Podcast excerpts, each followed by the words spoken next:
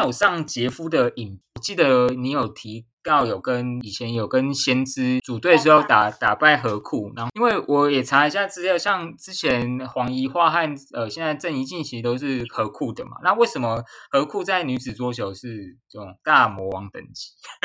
然后打赢河库，你觉得你们？有做到什么事情是让你们有机会胜出的？像我之前就是属于国，就是所属国泰女桌嘛。那其实和库在我印象中，好像其实比我们国泰早成立了十几年哦。所以其实基本上国手名单都是和库的。那而他们之前这些国手都是我们小时候的偶，那就慢慢的、慢慢的，你就是学姐和前辈们嘛，对，就是生日偶像，你就是觉得哇，这是不可超越的，就是遥不可及。那你就是慢慢的，你说就从偶像到他是你学习的目标，嗯哼，再来就到他是你的对手，嗯哼，对我觉得梅子就是角色就是处于在转换嘛，很努力的在追上他。OK，cool。那在其实我们在我们高一的时候，那时候是就是现在的总统杯，嗯哼，那那时候我们。在我们高一的时候，我们那时候我跟先知配双打，我们就赢了河库一分。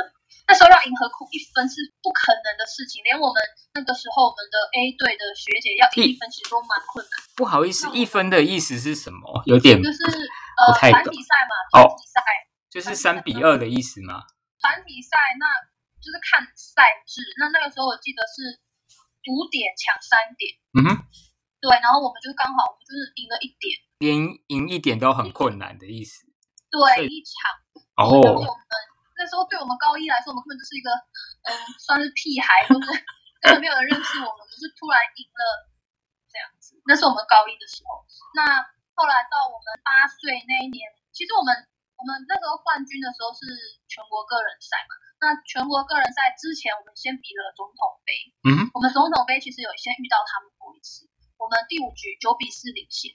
我们被逆转哦，对，是算有失败过，然后后来对，就是我们其实有些事先交手过这样子，那经过一个月后的调整，哦，原来如此，那也是蛮棒的啊，有调整，对，还是能打败 BOSS 大魔王，蛮厉害。因为业余球馆有时候都会找那个比较厉害的那个球友当大魔王，之后会浪分啊，有一点这种感觉嘛，就是。就是越级打怪，双打其实不是两个人抢，就不是一加一等于二。其实双打就是讲究讲究默契，嗯哼，还有临场的一些观察和发挥嘛。对啊，可能我们的默契那个时候蛮不错。想问一下，那个之前就是疫情前，你也有上那个知名桌球 YouTuber 杰夫，然后你有陆续上他好几次的节目嘛？然后有就是有教学，也有。谈论你退役后的生活，那有上过几次？可以分享一下你的心得嘛？然后你觉得拍摄跟你想象中有没有什么不一样？这样子？我记得我好像上过三四次吧，曝光率有点太高。因为跟代表交情很好啊，感觉互动很。杰夫他也会打球，所以其实我们呃其实蛮常互相交流。嗯哼。那他会打球，然后他也有出过社会。经历也蛮多，那他其实也会跟我分享工作上面的事情呢，或者什么对，然后或是拍片遇到的困难，或是对他都会跟我分享，都会交流。而且又左撇子，是是是，有一次拍教学影片的时候，我超紧张。这样问好，你你在上杰夫的那一个视频之前，你有拍过影片吗？没有，我们就是最多就是说，呃。在训练的时候，人家来拍会记录，然后跟访问比赛的心得，就是这样子。那那然后这第一次拍的时候，就是在拍教学影片。那我觉得说，我的想法是觉得说，虽然我会打球，可是我觉得要表达出大家都听得懂的这个教学，我就觉得有一点点难度。嗯哼，因为我自己我自己能理解这个技术，但是当你要把这个东西呈现出来，讲的是。大家都听得懂的时候，我觉得就他这个这个又没有标准答案。其实我也很怕我讲的方式是大家不认同。哦不，嗯，对，所以那时候我就觉得超紧张。那你们有有脚本吗？就是有有你有先准备一些台词，还是都现场发挥？我先针对这个技术再去多研究一点，或是问多多一点点的呃多一点人的意见，看他们的看法是嗯跟我哼嗯哼差不多哦这样哦，我了解。那你还有印象那一次教学的那个视频，这样总共花了多久的时间？有超过半天吗？哦我们那时候拍了快一一天，因因为我之前也跟两个双胞胎教练，他来我家借场地，我们拍了一个下午，好可怕、哦，好花时间哦，好可怕。真的还蛮花时这个没有办法想象。然后我我也在这边借由那个我的 podcast，因为一直有人请我视频，我我真的我有一般的工作，请 真的就太太花时间，而且不能重来。拍很辛苦，可是我觉得后置我觉得剪，而且它剪的很有趣，而且现在都要有，因为都因为大家很习惯看 YouTube，然后它都有一些剪辑的逻辑，啊，你要剪成那种人家这种好笑有梗的，上字幕上公公上字幕，我觉得这样很棒。哦，很累。然后我觉得，而且另外一个是你还还要找场，就是录音比较简单，然后你你找场地就有灯光，然后你还要配音，然后音乐你还要找到没有版权的，对，就是要蛮多细节。然后还有有的像我朋友，我有朋友在韩国生活，他就是他算就是那种旅韩的 YouTuber，然后他做的蛮好，可是像有几支他可能的内容有讲到太，就是刚好被人家列到黄标，那个就、哦，那个黄标就就没有收入，很惨，就是这个就要很很小心。就如果你要就是流量，这个就是要要很多设定，就是那比较近期的是杰夫的特斯拉里面谈论你退役后的生活，那那一次怎么会有这样的发想？那个时候我们只是要是要去拿一个，我们之前有一集就是陶艺作品，哦，是要去拿作品。只是顺便录一下，是不是？对，然后我们就在车上聊聊聊聊聊，然后他就觉得说，哦，这集好像蛮就是蛮可以让大家分享一下，知道桌球的有有关桌球的事情，然后就直接录这样，也没有也没有 say 好，就突然就是一个边聊边。可我觉得很自然啊，而且感觉你都就是很直觉，他丢什么问题你就直觉回答，觉得很帮我很多都剪掉。蛮蛮厉害啦。你讲的还是蛮好的，对啊。那是你第一次做特斯拉吗？嗯，之前有做过蛮多次的、哦哦哦哦，吓死我！我小小弟还没有做过特斯拉，好 赞哦。然后呢杰夫，没关系嘛，现在疫情还是在家就好。那就是除了这样，就是像杰夫也算呃，现在也做了蛮不错。然后现在像呃日本的之前有个选手叫松平健太，然后嗯他现在也是慢慢淡出，没有不再没有打那么多比赛，然后他也转型做 YouTube YouTuber，然后然后另外一个那生源，对，是生生源，他有生源，现在还没有退役，可是他个叫 FPC 的公司，然后他这个公司同时有在做呃桌球网购、球场的营运，还有经营一些譬如桌球选手，像因为日本他们广告事业蛮，然后他们一些像一些男女生其实都蛮多广告的，然后他这间公司是有做经纪约，然后另外吉森真琴兄弟他们两个会写程式。那你有没有除了桌球以外和教学以外尝试的事业或事情嘛？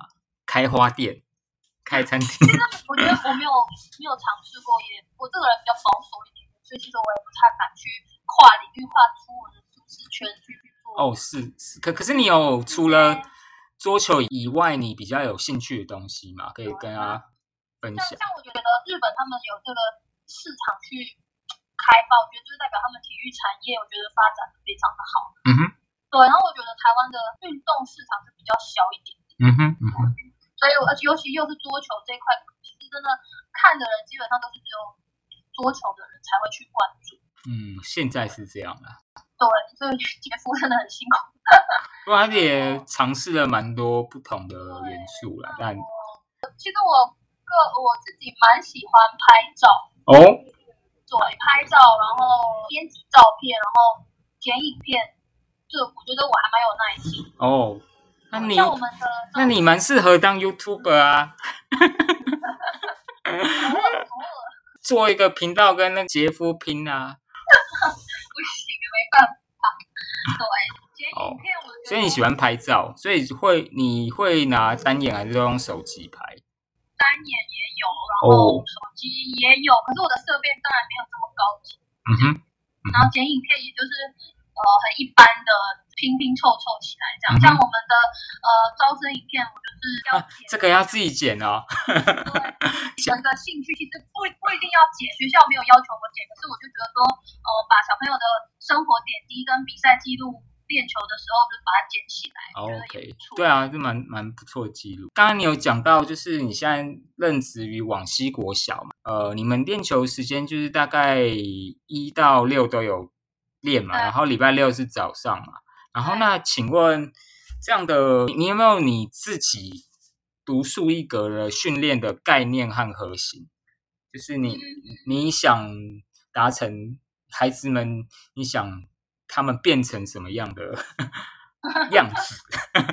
马龙第二，我觉得在呃教球这一块，我觉得我毕竟还是个菜，不能说我的理想到底是对还是错那我也还一直就是在你的对摸索学习的阶段。就像我刚刚呃前面讲的，就是说我会打球，但是我不一定会教球。我要把会的东西讲出来，讲给他们理解。我觉得这这也是需要去学习。嗯哼，像你跟一年级的小朋友说摩擦，不一定一年级、三年级都听不懂什么是摩擦。我所以你要跟他讲。然后一开始我教球的时候，我就会觉得说，为什么他们怎么打就是打不到球？你脚动快一点，脚动快一点。可是事实上，他们就是脚动快啦，他们一定有在动，可他们就是打不那时候就觉得哇，这里真的是有很很大的学问。就是你会打跟你会教，会教到人家对，然后你又要讲出他们理解的语言，我觉得这也很重要。嗯哼，对，怎么样让到低年级的孩子去学习新的技术？你会用什么方式？是会示范给他们看吗？还是会用什么辅助的东西？会用一些辅助的道具让他们更容易去理解？会，然后我觉得先让他们理解桌球这个东西，然后跟他们一一的讲解，我觉得这是比较重要的。嗯嗯对，因为毕竟他们什么都不知道，他们根本不知道桌球是什么东西。嗯哼对，那我的球队，我的训练核心，呃，我认为我我们是我就是是以基本功为主，嗯哼因为我觉得球要打得好，一定要有扎实的。嗯哼嗯哼你再多的技术，其实你打到后来，你回归的就是打到基本功。嗯哼嗯哼因为其实你很紧张，你实力都差不多，然后对方其实对你有一定的了解，你那些技战术其实大家都有都知道，都有准备到。那到最后回归了，还是不是在打基本。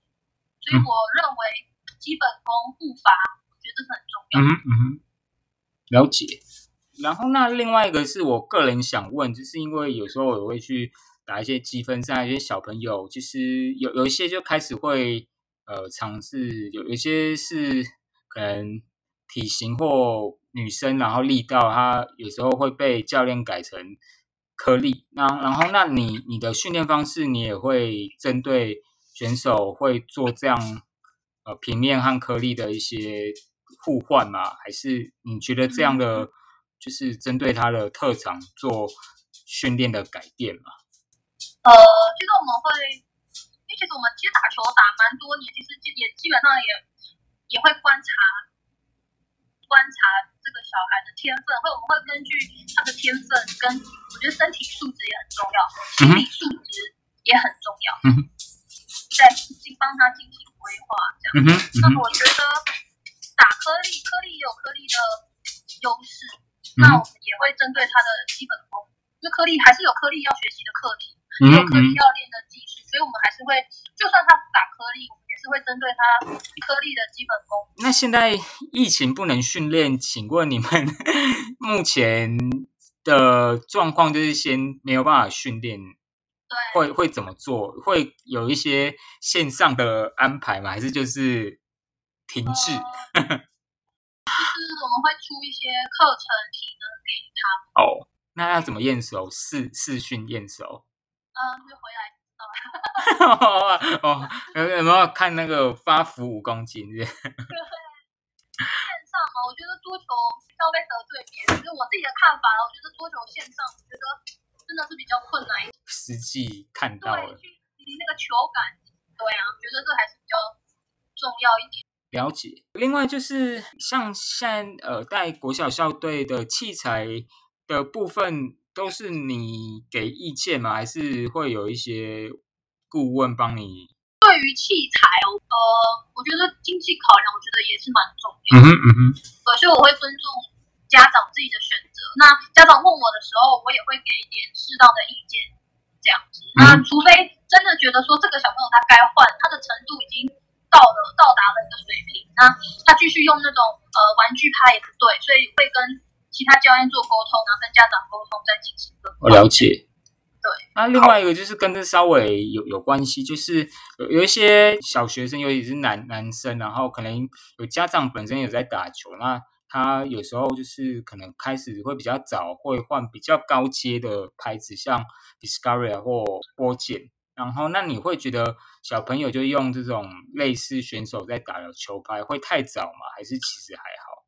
我觉得是还好诶、觉得没有什么没有什么影响，因为他长大了，他如果家长愿意这样子去栽培，那就是代表势必他就是想要往路对，那那他现在提前适应，我觉得也没有不好。嗯哼，了解如果。他的经济考量 OK 的话，我觉得球友的小孩，他也比较算三年级下学期才开始打，然后他打一打，她是女生，然后她体型也比较瘦小，然后她原本打平面，可是他现在是正手短科，然后反手中科，然后两面都颗粒。那就是你觉得这样教练去让球员改颗粒，是你有这样帮孩子改过吗？啊，你的看法是怎么样？我也有呃小朋友跟改过，我知道其实以台湾来说，我觉得颗粒在国小其实真的还蛮吃香的。嗯哼，因为尤其是女生，她们的体型跟力量，其实颗粒真的还蛮好用。而你要以颗粒，我觉得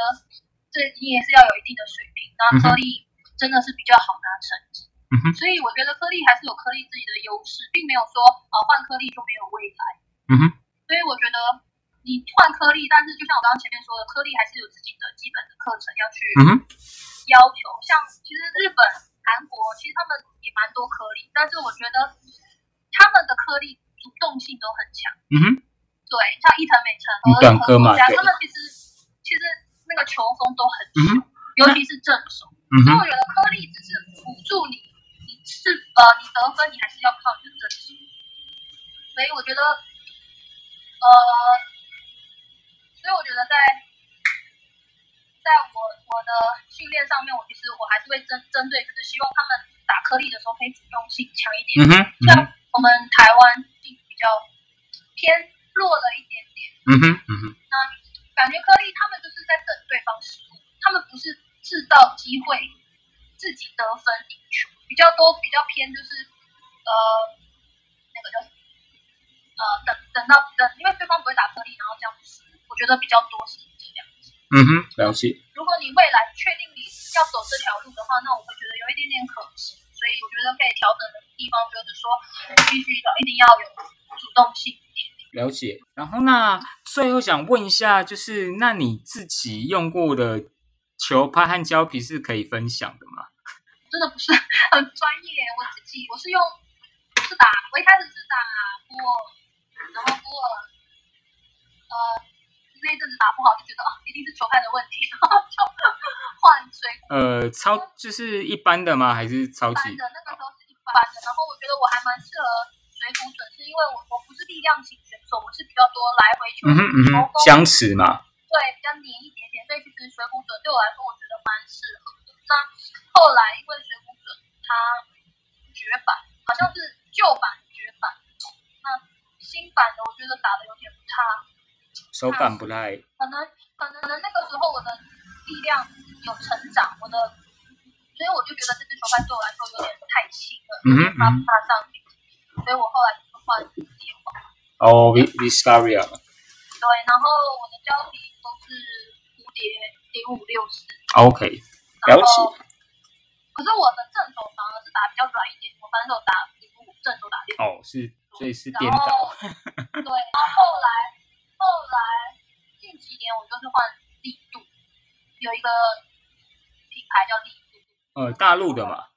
对对对，我的正手后来去打。诶，力力度不是贴贴胶水的公司吗？是吗？诶，应该力诶有诶有有有，有还蛮好打的，它有点像大陆笔，有一点点像狂飙，可是它里面是金力度国套碳素黑海绵，这太专业了。然后它应该就是类似那个那个狂飙系列，对然后它其实不是它又是套胶，所以就是有点我知道不不用灌嘛，就是。那最后一个是比较 是我个人想问的问题啦，就是这大概一个月前，就是刚好呃疫情前有打那个大专杯嘛，然后大专杯有分甲组和乙组，然后就是发生一件事情，就是某一个科大他有收到以前高中是体保生，可是这些体保生刚好都没有在大队，他们都没有打全中运。然后而且他们收的数量有点多，持续这样子做好好蛮多年，然后今年整个成绩爆发，男女生好像都冠军，所以就发生网络上就是在 D 卡和 PTT 开始有，就有人有打，表面是上是祝贺该校，其实有点在酸，然后那个 D 卡那个推文。五百多折，所以就有点爆炸。然后呢，就是有正反两，有有人是觉得这样并没有不好，因为的确高中有不是所有人进高中桌球校队都有办法上场。然后那这样去大专乙组，其实也是他们也是有点算用体育的身份让他们延续他们的课业和桌球生命。那第二个反面的意见则是觉得。本来是念书的孩子，然后他可能小时候打过桌球，然后他在大学时候重回他的这个以前的爱好，然后这样临时找了以前从小都一直有在训练，到高中都还有训练的球员，这样其实是不对等。然后他们觉得这样很不公平。那你自己觉，你以一个选手身份，然后自己又在。球队，然后你的孩子之后也会面临到升学和继续走专业竞技，一个是念书嘛？那你自己觉得看到这样的事情的角度，你的看法是什么？呃，对于甲组来说，我觉得对于甲组来说，他们高中可能有自己的规划，或者说就算呃，即使他们是念体育班或者是念呃专呃桌球专业的学校，那他们高中。没有机会参给他们参加比赛，那到了大学，好不容易努力了这么久，终于有一个能发挥的舞台，我觉得不是坏事情。嗯哼。但对于遗嘱来说，我觉得呃，桌球对他们来说是一个很喜欢的运动，他们可以让他们感受到放松快乐的事情。